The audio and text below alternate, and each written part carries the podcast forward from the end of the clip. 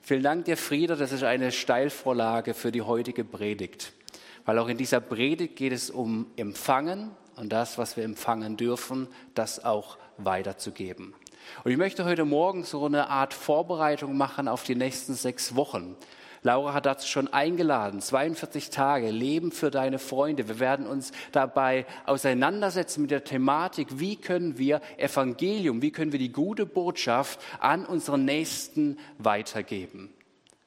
Und ich möchte heute Morgen kurz innehalten, möchte uns die Frage stellen, ja okay, wenn wir uns damit auseinandersetzen, was es bedeutet oder wie das funktionieren kann, das Evangelium weiterzugeben, ja, was ist denn eigentlich das Evangelium? Und ich lese zurzeit den Römerbrief und möchte mit euch einen bezeichneten Vers, einen kraftvollen Vers aus dem Römerbrief anschauen. Aus Römer 1, Vers 16. Und dieser Vers, der ist, der durchzieht den ganzen Römerbrief. Vers 16 und später auch Vers 17. Und darauf baut der ganze Römerbrief auf. Die ganzen Erläuterungen, die, die Paulus dann anführt, sie betreffen diese Verse. In Vers 16 heißt es, ich schäme mich nicht für das Evangelium in anderer Übersetzung, ich schäme mich nicht für die rettende Botschaft, denn sie ist eine Kraft Gottes. Sie ist eine Kraft Gottes, die alle befreit, die darauf vertrauen. Zuerst den Juden und dann den Griechen. Ich schäme mich nicht für die rettende Botschaft, denn sie ist eine Kraft Gottes, die alle befreit, alle, die darauf vertrauen. Das sind gewaltige Worte, die Paulus hier an die Gemeinde in Rom schreibt.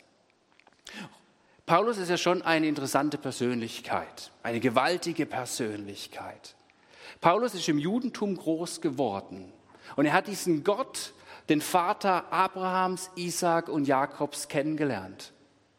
Und sein Anliegen war es, diesem Gott, dem Gott Israels, aus ganzem Herzen mit ganzem Verstand, aus voller Liebe heraus, mit ganzem Sein, diesem Gott nachzufolgen. Aufrichtig zu leben, wie es der Tora, wie es dem Alten Testament, wie es den Heiligen Schriften entspricht. Und es war ihm ernst. Und so hat er sich fürs Pharisäertum entschieden. Pharisäer bedeutet, dass die Leute sich bewusst entschieden haben, sich auszusondern. Das hebräische Wort für Pharisäer heißt aussondern, sich aussondern lassen. Zu sagen, okay, wir nehmen die Gebote Gottes ernst. Wir wollen in diesen Geboten wandeln und wir wollen diese Verheißung leben, die Gott dem ganzen Volk Israel gegeben hat. Nämlich Vorbild zu sein für alle Nationen. Und wir wollen in Gerechtigkeit leben. Wir wollen in Liebe leben. Wir wollen in Barmherzigkeit äh, leben. Wir wollen Vorbild sein für das ganze Volk Israel. Wir wollen uns an die Gebote halten. Das Fatale daran ist, dass sie nicht merken, dass sie auf diesem Weg einen Weg der Selbstgerechtigkeit gehen. Sie gehen davon aus, ja, wenn wir tatsächlich alles einhalten, dann, dann wendet sich Gott uns zu. Dann werden wir schlussendlich gerecht, dann werden wir heilig gesprochen von ihm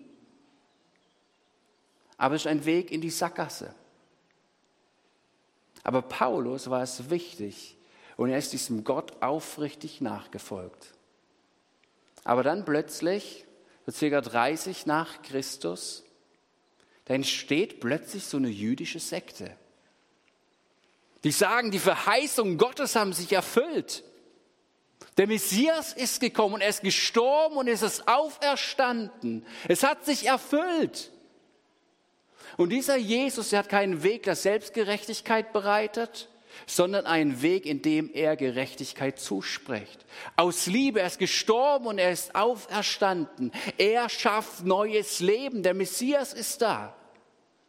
Und die Juden sagen, na, aber also was? Das ist Gotteslästerung, das ist uns ein Ärgernis. Und Paulus kann es nicht fassen. Diese jüdische Sekte, die man Christen nennt, die muss verfolgt werden.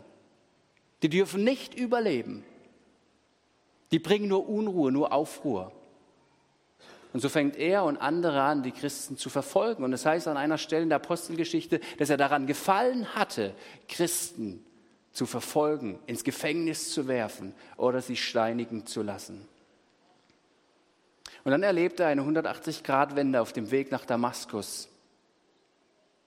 Er begegnet dem auferstandenen Jesus und sein Leben wird radikal verändert. Er wird berührt und er erfährt diesen Jesus, wer er ist und was er für ihn getan hat. Und plötzlich verfolgt er nicht mehr radikal die Christen, sondern sein Herz wird verändert und mit derselben Leidenschaft, mit derselben Radikalität, auf positive Art und Weise will er nun Menschen für Jesus gewinnen. Das ist eine tiefe Leidenschaft, sein tiefes Empfinden aus dem heraus, was er selbst erlebt hat und was er ergriffen hat im Evangelium, was Evangelium ist. Und dadurch ist er unermüdlich dran, Gemeinden zu gründen. Er begibt sich auf Missionsreise. Und seine Vision ist eine große Vision. Er will das ganze römische Reich mit dem Evangelium durchdringen und darüber hinaus. Er sagt, Jesus hat es doch selbst gesagt. Er werde die Kraft des Heiligen Geistes empfangen, Apostelgeschichte 1, Vers 8. Und ihr werdet meine Jünger sein. In Jerusalem, Judäa, Samarien und bis ans Ende der Welt. Was braucht es dazu? Den Heiligen Geist.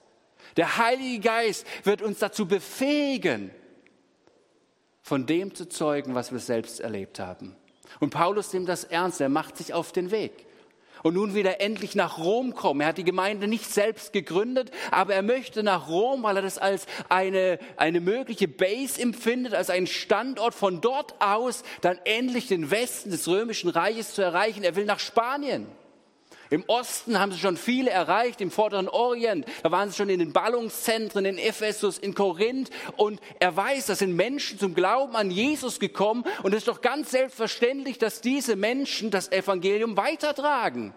Dazu muss er sie eigentlich gar nicht groß einladen, sondern sie sind bewegt, sie sind, sie, sie sind ergriffen und, und sie verstehen sich als Gesandte.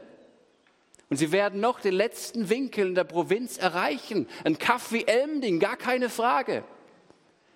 Aber Paulus zieht weiter. Er will nach Rom und später nach Spanien. Er kehrt zurück nach Jerusalem. Ihr könnt es nachlesen. Apostelgeschichte hat eine Geldsammlung veranlasst für die Jerusalemer Urgemeinde. Und dann kommt er nach Rom, nicht als freier Mann, sondern als Gefangener. Gottes Wege sind manchmal sonderbar.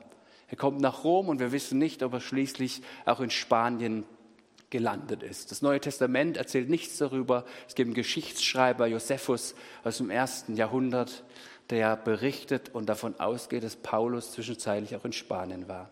Aber was treibt, was trieb diesen Mann an? Er war ergriffen von dem Evangelium. Ergriffen von dem Evangelium. Die Frage heute an uns ist, was ist für dich das Evangelium? Wie würdest du das beschreiben? Was ist für dich das Evangelium? Wisst ihr, die nächsten Wochen werden wir uns mit folgender Thematik auseinandersetzen. Wir fragen uns, auf welche Art und Weise können wir andere Menschen mit dem Evangelium erreichen. Weil wir feststellen, dass es manchmal richtig schwer fällt, Worte zu finden, anderen Menschen zu begegnen, ihnen von Jesus zu erzählen, nicht mal nur durch Worte, sondern durch Taten, den Nächsten zu lieben. Und manchmal empfinden wir, da ist wie so ein großer Graben zwischen uns und unserem Nächsten. Das Beschämende ist, dass wir manchmal selbst diesen Graben gebuddelt haben. Und dieser Graben kann unterschiedlich gefüllt sein. Das können Ängste sein, es kann Menschenfurcht sein. Es kann sein, dass ich gar nicht weiß, was halte ich hier eigentlich in meinen Händen, mit was bin ich eigentlich beschenkt worden. Es kann sein, dass ich sprachfähig bin im Glauben, dass ich denke, okay, irgendwie mein Gegenüber lebt in einer ganz anderen Lebensrealität, eine ganz andere Kultur. Wie soll das bitte schön gehen und warum ausgerechnet ich? Es gibt Leute, die sind dafür berufen, aber ich ja wahrscheinlich nicht. Und wir werden uns darüber Gedanken machen, weil wir feststellen, dass es uns oft so schwer fällt. Was kann es uns Hilfestellung geben? Was kann eine Brücke sein zu den Menschen hin? Deshalb an dieser Stelle nochmal herzliche Einladung, in den nächsten Wochen dabei zu sein, die Sonntage zu besuchen. Wie wäre es, wenn auch mittwochs abends der Saal voll ist und wir uns damit auseinandersetzen, wie wir anderen Menschen die Botschaft weitergeben können? wie es uns entspricht, ganz authentisch, durch Worte, aber auch durch Taten, durch den Dienst, durch die Diakonie und durch Wunderwirkung.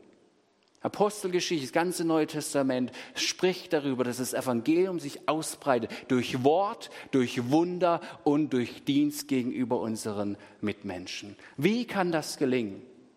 Bei all dem ist aber wichtig, dass wir uns damit auseinandersetzen, was halten wir hier eigentlich in Händen? Was ist dieses Evangelium? Und wir müssen verstehen, dass es hier nicht um irgendeine Theorie geht, dass es hier nicht um irgendwas geht, was wir irgendwie im Verstand ergreifen müssen, was irgendwie ein Projekt ist und jetzt muss ich halt tun, jetzt sollte ich noch irgendwie jemanden erreichen. Was klar ist, ist, dass das Evangelium alles verändert und dass das Evangelium dasselbe ist seit Jahrhunderten, seit Jesus gestorben und auferstanden ist. Das Evangelium wird sich niemals ändern. Und was sich auch nicht ändern wird, ist, dass der Heilige Geist wirkt. Dass der Heilige Geist derjenige ist, der eigentlich diese Brücke baut. Dass der Heilige Geist derjenige ist, der Menschenherzen verändern kann. Er hat doch auch unser Herz verändert. Er ist es, der Menschen überführt. Nicht wir stülpen irgendjemand Evangelium über, sondern es ist ein Geheimnis. Es ist ein Geschenk. Also, was ist für dich das Evangelium?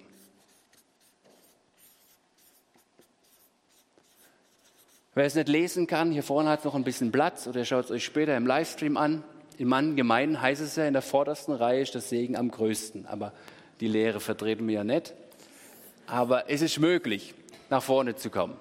Was ist für dich das Evangelium? Paulus schreibt in Römer 1, Vers 16, ich schäme mich nicht der rettenden Botschaft, weil es eine Kraft Gottes, die alle befreit. Alle, die darauf vertrauen. Vielleicht können wir uns heute darauf einigen, dass das Evangelium uns von Gott selbst zeugt und dass Gott sich in diesem Evangelium zeigt, in seiner Liebe, weil er selbst die Liebe ist. Weil er Gott ist und weil er uns zugewandt ist.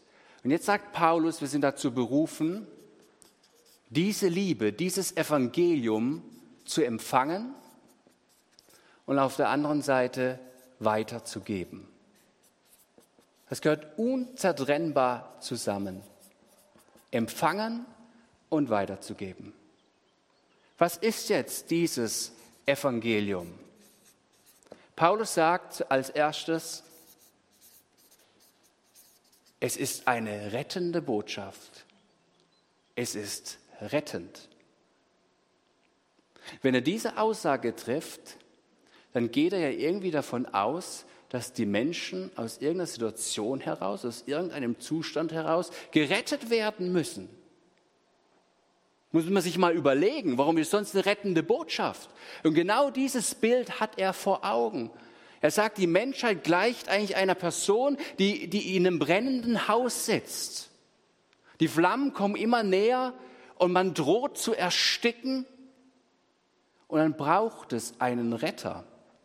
Dann braucht es einen ausgebildeten Feuerwehrmann oder wen auch immer, der sich durch diese Flammen durchkämpft und dich rettet und dich herauszieht. Du bist in einer Situation, aus der du dich selbst nicht herausretten kannst. Und jetzt bedeutet Glauben nichts anderes als die ausgestreckte Hand des Feuerwehrmanns entgegenzunehmen und sich retten zu lassen. Das bedeutet Glauben, das bedeutet Vertrauen, Jesus zu vertrauen. Das ist die rettende Botschaft. Vor was müssen wir gerettet werden? Die Bibel ist ganz klar. Sie sagt, die Welt leidet unter der Sünde. Sie leidet unter der Gottlosigkeit. Und Paulus listet das dann auf im ersten Kapitel des Römerbriefes, was für Auswirkungen das hat, wenn der Mensch nur an sich denkt, an die Autonomie des Menschen und ich bin der King und ich bin der Herr und ich bekomme es schon irgendwie hin. Und die Bibel sagt, wir, wir brauchen diese Erlösung, wir brauchen diese Errettung aus der Herrschaft der Sünde heraus, aus dieser Gottesferne heraus. Wohin denn? In die Kindschaft Gottes hinein. Wir brauchen die Erlösung vor dem ewigen Tod. Weil Jesus sagt selbst, ich bin das ewige Leben. Das heißt, das ist hier auch eine Perspektive, ein Aspekt, ein Wesenskern, der darüber spricht. Im Evangelium geht es nicht nur um das Diesseins, um das Jetzt, sondern hat einen Aspekt, ein entscheidender Aspekt für die Ewigkeit. Das Problem ist oft, also wenn du es so deinem Nachbarn erzählst oder so, du brauchst Rettung, dann versteht er vielleicht nur Bahnhof.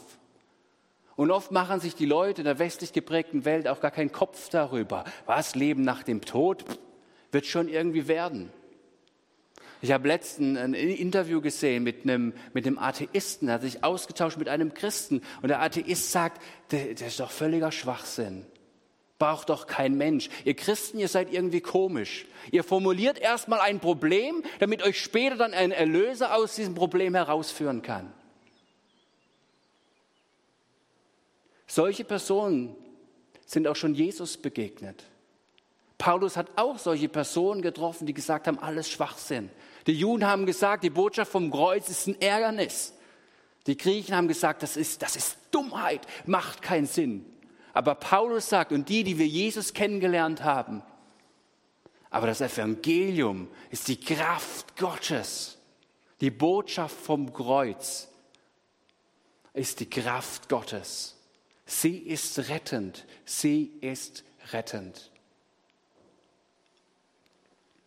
Das Zweite, was Paulus sagt, ist, sie ist einerseits rettend und sie ist andererseits befreiend.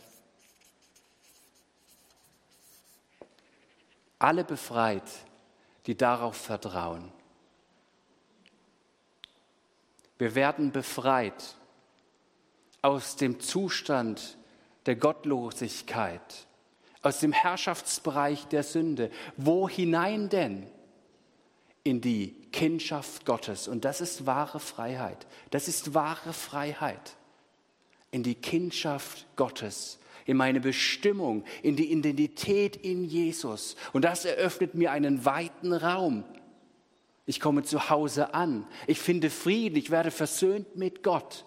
Und ich brauche diese Befreiung, weil ich an so vielem gebunden bin, ohne es vielleicht auch gar nicht zu merken. Ich merke es erst, wenn ich diesen Jesus entdecke und merke, boah, wie viel Freiheit ist da eigentlich drin. Und sein Wort sagt uns zu, dass in ihm Leben im Überfluss ist. Leben im Überfluss. Das ist die Freiheit, in die er uns hineinführen will. Nicht hineinführen will, sondern hineingeführt hat, als wir seine Kinder geworden sind. Was heißt Leben im Überfluss? Paulus sagt mal in Philippa 4, Vers 13, ich vermag alles durch den, der in mir mächtig geworden ist, Jesus Christus. Ich vermag alles.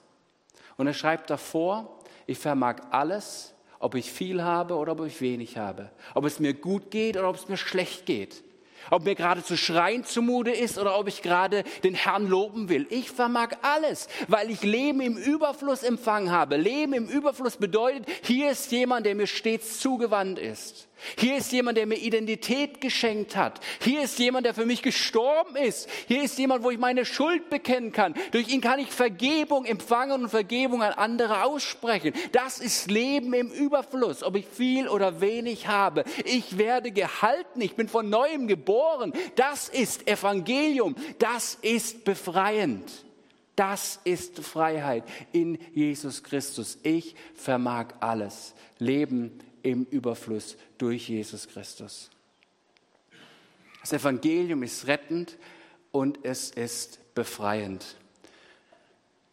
Und dann sagt Paulus in diesem Vers, es ist Kraft Gottes. Es ist Kraft Gottes.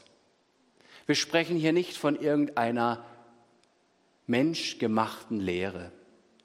Wir sprechen hier nicht über eine weitere Philosophie. Wir sprechen hier auch nicht darüber, dass das Evangelium eine Möglichkeit ist, dass ich als Mensch irgendwie glücklicher werden kann. Dass ich mir aussuchen kann aus den unterschiedlichsten Weltanschauungen und denken kann, okay, Jesus, ja, wenn der mich noch irgendwie glücklich macht, mich ins Glück führt, damit es mir gut geht im Leben, dann entscheide ich mich noch für diesen Jesus, für dieses Evangelium. Nein, das Evangelium ist eine Kraft Gottes, die alles verändert, die alles verändert. Und weil es nicht unsere Kraft ist, ist es auch entlastend und entspannt. Er ist es, der Menschenherzen verändert. Er ist es, der sich anderen selbst bekannt macht und der sich auch anderen bekannt machen will.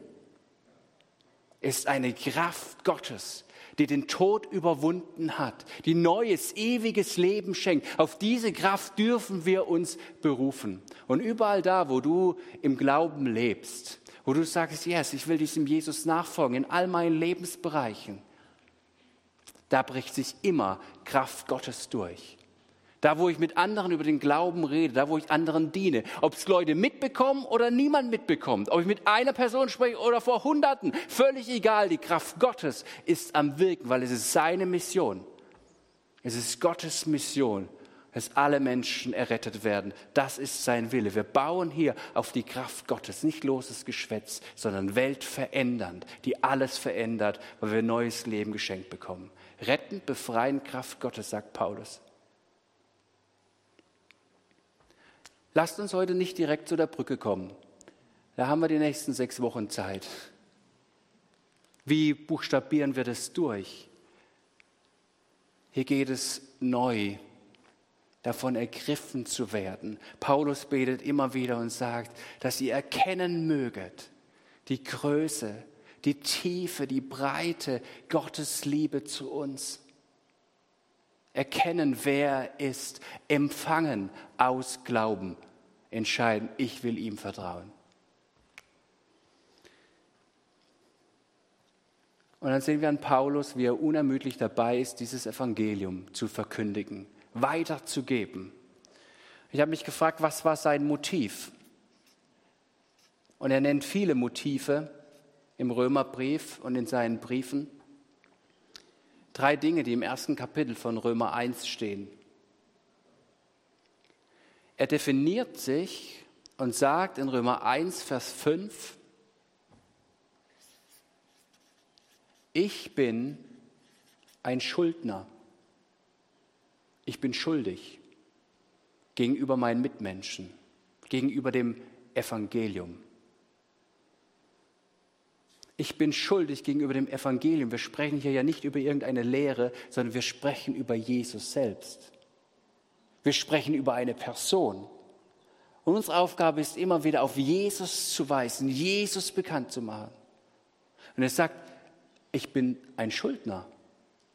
Wie ist das zu verstehen? In anderen Übersetzungen heißt es, er fühlt sich verpflichtet. Ihm ist klar, ich habe einen klaren Auftrag. Nicht nur ich, weil ich irgendeine besondere Rolle einnehmen soll, überhaupt nicht, weil ich Kind Gottes geworden bin. Ich bin Botschafter geworden an Christi Stadt. Vielleicht kann man sich so vorstellen, eine, eine Person, eine dir nahestehende Person ist vor kurzem verstorben. Und du hattest ein inniges Verhältnis zu ihr. Und diese Person hat ein millionenfaches Erbe. Sie weiß, dass sie sterben wird. Und sie sagt zu dir, hey, wenn ich nicht mehr hier auf der Erde bin, dann übertrage ich dir die Vollmacht. Ich schreibe es ins Testament, dass du dieses Erbe weiter verteilst an folgende 15 bis 20 Personen. Du selbst wirst erben, aber es gibt noch andere Erben. Und du bist dazu bevollmächtigt und beauftragt, dass jeder schlussendlich sein Erbe bekommt in dem Anteil, wie es für ihn vorgesehen wurde. Das hat Paulus vor Augen, wenn er sich als Schuldner bezeichnet. Wir sind Erben des Evangeliums. Wir sind Erben Christi. Wir sind Kinder Gottes. Und das befähigt uns dazu, und deshalb sind wir dazu bevollmächtigt, dieses Erbe auszuteilen. Weil Gott hat ganz viele Kinder hier auf dieser Erde. Er möchte, dass alle Menschen errettet werden, dass alle Menschen ihr Erbe empfangen, für das er gestorben und für das er auferstanden ist. Und wisst ihr, es ist eine andere Dimension. Bei diesem Schuldnersein hat es nichts zu tun mit einem schlechten Gewissen ich, ich fühle mich schuldig oder jetzt muss ich irgendwie etwas leisten. Das wäre wieder das Pharisäertum der Juden. Aber jetzt ist Paulus kein Pharisäer mehr der Juden, sondern ein Pharisäer der Christen. Ich habe vorher gesagt, das hebräische Wort von Pharisäertum ist Ausgesondert sein. Jetzt ist er ausgesondert für den Glauben. Und das ist nicht der Weg der Gerechtigkeit, der Selbstgerechtigkeit, sondern der Weg des Glaubens. Und er fühlt sich zutiefst verpflichtet und sagt, yes, ich bin treu. Wie würdest du handeln bei diesem Fallbeispiel? Wenn jemand sagt, okay, ich gebe dir die Vollmacht, verteile das Erbe, wärst du treu? Würdest du dem nachgehen? Wäre es für dich eine Selbstverständlichkeit? Würdest du es aus Leidenschaft tun, weil diese Person dir sehr viel bedeutet hat? Wie viel bedeutet dir Jesus? Vielleicht kennst du Personen, die viel in dich investiert haben, die für dich gesorgt haben in schwierigen Situationen, die vielleicht mal das Leben gerettet haben. Da entsteht doch ein besonderer Bezugspunkt und du merkst, da ist irgendwie was entstanden und, und, und, und ja, diese, diese Person, die habe ich, die habe ich lieb gewonnen. Ich, ich bin dieser Person, man könnte auch sagen, zu Dank verpflichtet. Nicht aus einem Müssen heraus, sondern aus einer tiefen Dankbarkeit heraus. Ich will, ich will, weil diese Person alles für mich getan hat. Und ich will das Erbe, was ich selbst empfangen habe, nicht für andere ausschlagen. Das nächste, was Paulus sagt, gleich in Kapitel 1, Vers 1. Es ist mir eine Ehre.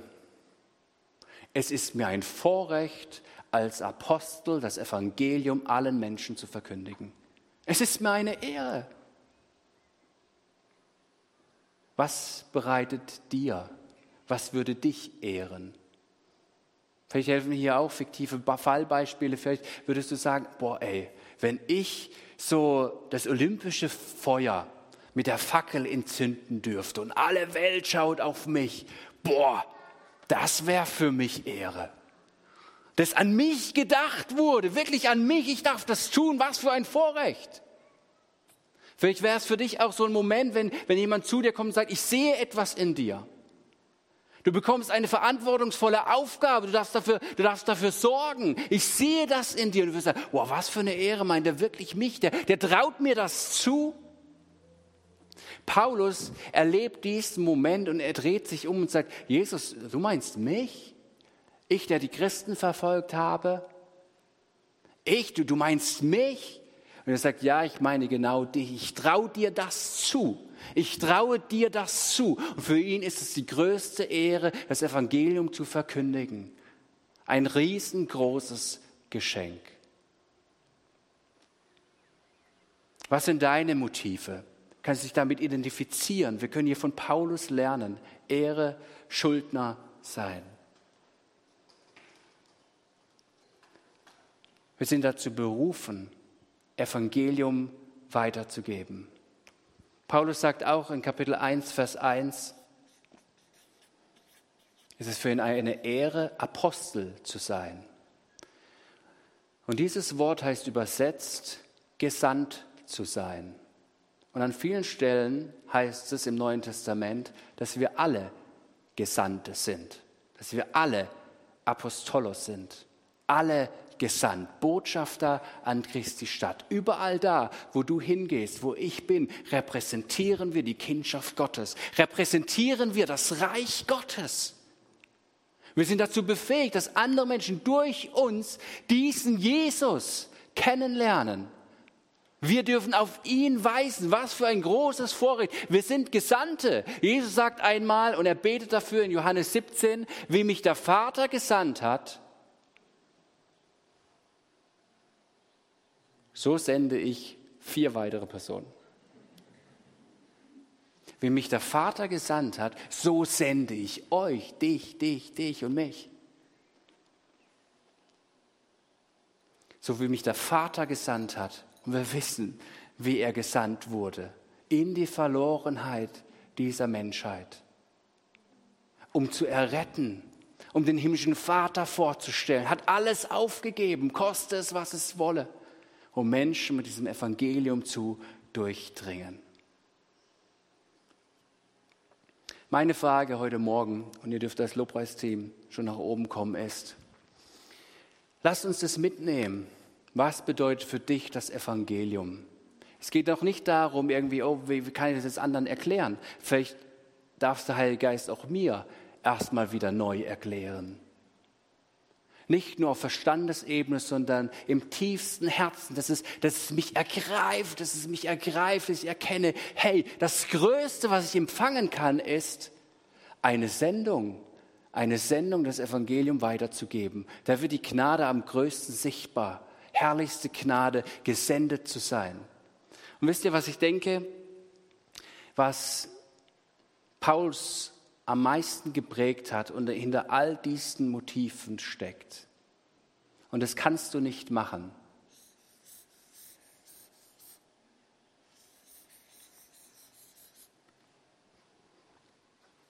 Es ist eine Zerbrochenheit. Eine Zerbrochenheit. Zerbrochen für den Herzschlag Gottes. Zutiefst spüren, wer dieser himmlische Vater ist, was er getan hat. Zutiefst erkennen, wie viel Liebe er hat, was für eine Sehnsucht er nach den Menschen hat, welche Sehnsucht er nach dir hat. Zu erkennen, was es bedeutet, ein Leben im Überfluss zu haben. Er hat hier, er hat hier, er hat hier Gnade gespürt. Er hat, er hat einen, einen Hunger bekommen nach diesem Jesus, ihn zu schmecken, ihn, ihn zu spüren. Dieser, dieser Hunger hörte nicht auf. Er wurde in Demut geführt, in Ehrfurcht vor Gott. Aber es sind alles Dinge, wisst ihr, die, die können wir nicht machen. Wir wollen immer so viel machen. Diese Dinge, die kannst du nur empfangen. Und das ist mein Gebet und dafür möchte ich jetzt beten, dass wir das neu empfangen dürfen. Wir können so viel reden, können so viele Worte machen, wir brauchen die Übersetzung des Heiligen Geistes und dass er durchbricht und dass wir neu ergriffen werden von ihm. Wer mag, darf auch seine Hände öffnen, sagt, ja, ich möchte das neu entdecken, ich möchte ich möchte einfach nur dich, Jesus, ich möchte nicht vorschreiben. Ich kann es ja auch gar nicht erklären oder ich kann nur mich hinhalten. Genau das tun wir jetzt, Heiliger Geist. Wir halten uns dir hin. Wir beten, stell du dich uns ganz neu vor.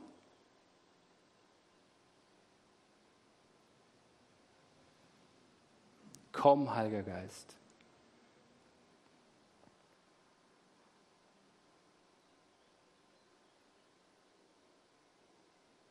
Einfach weil wir hier sind und weil wir symbolisch Hände öffnen. Sagen, unser Herz ist weit. Ob wir was spüren oder nicht, völlig egal, einfach weil dir es Ehre gebührt.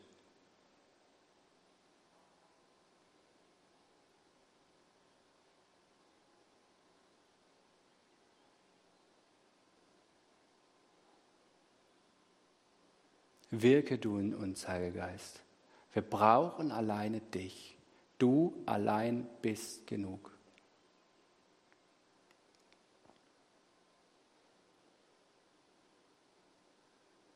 Führe du uns in eine neue Tiefe, in eine neue Tiefe.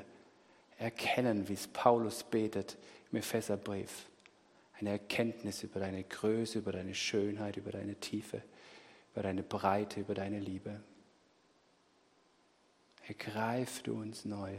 Ergreift uns neu.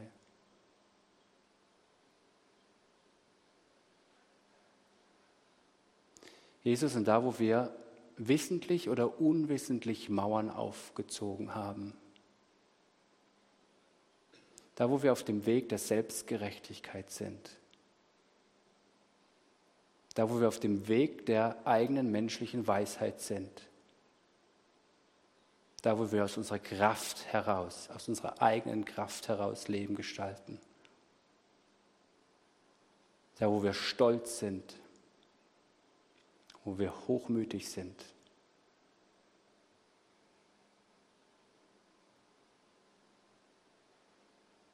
Da komm du hinein mit deinem Geist des Zerbruchs. Zerbreche all diese Dinge, die nicht von dir sind.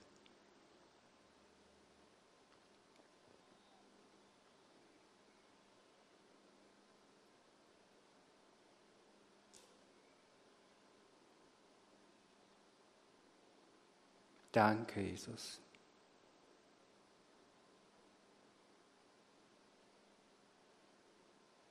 Danke, Jesus. Und dann richte uns auf aus diesem Zerbruch. Und führe du zusammen, was zusammengehört. Mach uns zu goldenen Gefäßen. Aus den Scherben unserer, unserer, unserer eigenen Ohnmacht, unseres Versagens. Du bist König, Jesus, du bist Herr.